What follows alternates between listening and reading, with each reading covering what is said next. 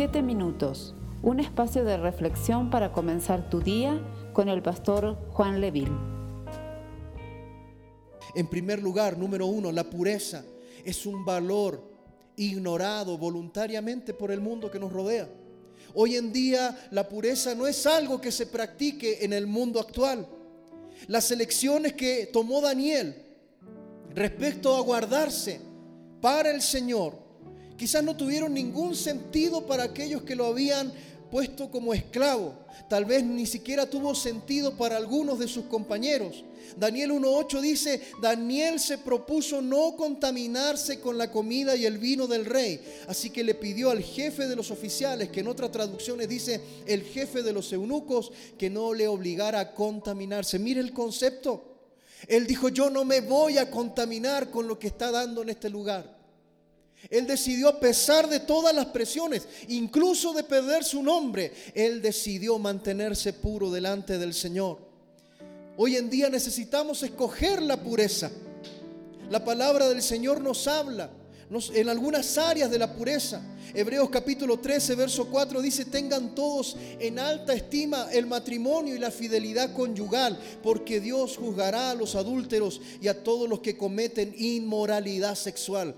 Dios va a juzgar a todos aquellos que deciden apartarse del camino justo del Señor. Hoy es el tiempo de la pureza sexual para cada uno de nosotros, tanto adultos como jóvenes. Pureza. Es una decisión que el ser humano tiene que tomar cuando ha llegado a los pies de Cristo. Es una decisión del corazón ser puro para Dios, guardarse para Dios, honrar el matrimonio, honrar la familia, honrar la virginidad. Es una decisión del corazón. Es escoger, es escoger es algo que sucede acá adentro porque el Espíritu de Dios trae convicción. Es una decisión. Jóvenes, señoritas, es una decisión guardarse para Dios. En Levítico capítulo 10, verso 8 al 11, vemos cómo el Señor le habla a Aarón respecto a la conducta de él y de sus hijos, respecto al alcohol. Respecto al trago, le dice, ni tú ni tus hijos deben beber vino ni licor cuando entren en la tienda de reunión, pues de lo contrario morirán. Mis amados hermanos, es un principio, porque podemos ver de que los sacerdotes, ojo, tenían permiso para consumir licor eh, fuera de, las actividades del, templo, pero recordemos que es un tema cultural. Amén. Eh, recuerdo años atrás cuando estudiaba sobre esto, se hace una especie, las uvas se hacen una especie como de, se hierven y se, hacían como mermelada, por decirlo así. Amén. ¿Usted ha visto el membrillo? ¿Ah? Amén. La, guayaba cuando queda como, como bien durita. Bueno, ¿sabe que el pueblo de Israel tenía esa costumbre con las uvas y hacía eso y lo guardaba en panes, o sea, hacía porciones? Amén. ¿Y qué hacían después? Como el agua del desierto es, tiene tendencia a ser salada, lo que hacían es tomar porciones de eso, mezclarlo con el agua, amén, y tenía cierto nivel, obviamente, de grado alcohólico, pero muy bajo, bajísimo. En realidad no era para, para emborracharse. Y es por eso que lo hacían para no tener el gusto salado del agua en su boca. Lo, lo, mimetizaban, lo camuflaban con este... Ese era el vino que hacía Israel, ese era el vino que se hacía en la antigüedad. Ahora bien, ese vino, mis hermanos, hermanos, acá el texto bíblico nos habla del servicio a Dios como sacerdotes en el templo. ¿Qué pasó, mis hermanos, con otros sacerdotes que usted recuerda que después fueron fulminados en la presencia del Señor? Amén. Y era porque estaban bebidos. Se presume que estaban bebidos, que estaban borrachos. La palabra del Señor dice que no debemos embriagarnos. Proverbios 21 dice, el vino lleva a la insolencia y la bebida embriagante al escándalo. Nadie bajo sus efectos se comporta sabiamente. El Hijo de Dios debería tener claro esto. Dios prohíbe en su palabra beberte una copa de vino. No, lo que prohíbe es embriagarte. Como en una cena, en una comida, estás compartiendo y vas a tomar una copa de vino, no te va a romper. Claro que si tuviste un pasado con problemas de alcoholismo, yo te recomiendo no lo hagas. Como dice el apóstol Pablo, si yo por hacer eso voy a hacer caer a un débil en la fe, tampoco debo hacerlo. Amén. Pero acá la palabra de Dios habla del exceso, habla del embriagarse, habla de perder la cordura. De hecho está, eh, digamos, este, eh, está probado médicamente que uno de los efectos del exceso de alcohol es quitar la inhibición. La persona se desinhibe, entonces comienza a hacer aquello que cuerdamente, sin alcohol, no lo haría. Es algo que debemos pensar. Son elecciones individuales. Hablamos de la pureza sexual, hablamos del abuso de aquellas sustancias como el alcohol. Esto nace de un corazón que quiere agradar a Dios. ¿Sabe lo que hizo Daniel? A pesar de todo el entorno difícil en el cual él vivió, él decidió en su corazón no contaminarse. Mis amados hermanos, incluso cuando hablamos de una sexualidad desordenada, la Biblia dice que el que peca en esta área peca contra sí mismo.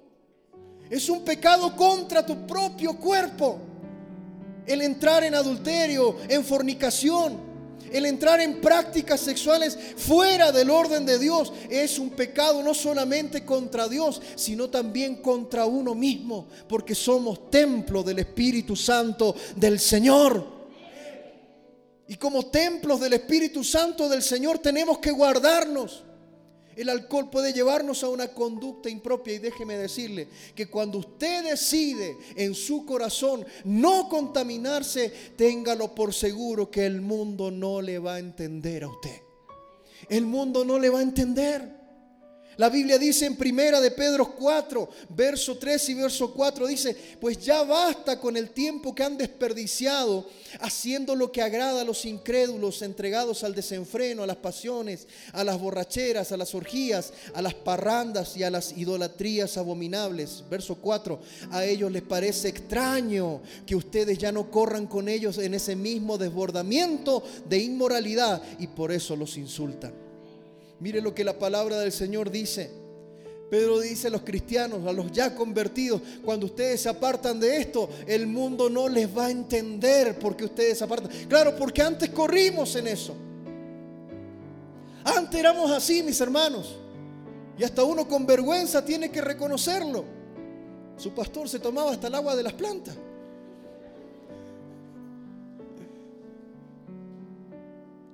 Pero ¿sabe lo que sucede? Cuando llega Cristo en el corazón y comienza la palabra de Dios a hacer efecto, el Espíritu Santo de Dios mismo te dice, este tipo de prácticas que deshonran a Dios no son propias para ti. Y hay una convicción del Espíritu Santo dentro de ti. ¿Cuántos dicen amén a eso? El mundo debería ver que somos diferentes en nuestras decisiones, adultos, ancianos, jóvenes, niños. El mundo debería ver que somos diferentes. Juan capítulo 15, versos 18 y 19. Si el mundo los aborrece, tengan presente que antes que a ustedes me aborreció a mí, dice el Señor. Si fueran del mundo, el mundo los amaría como a los suyos, pero ustedes no son del mundo, sino que yo los he escogido de entre el mundo, por eso el mundo los aborrece.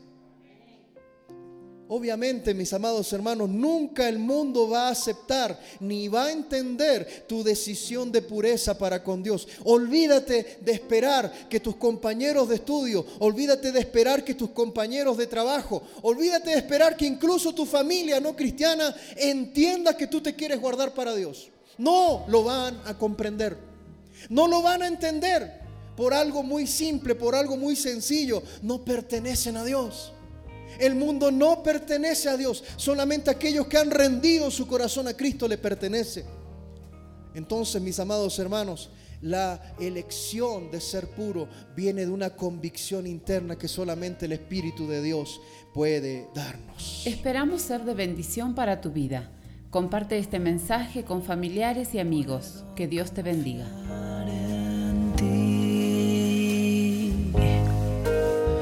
Sé que aquí estás.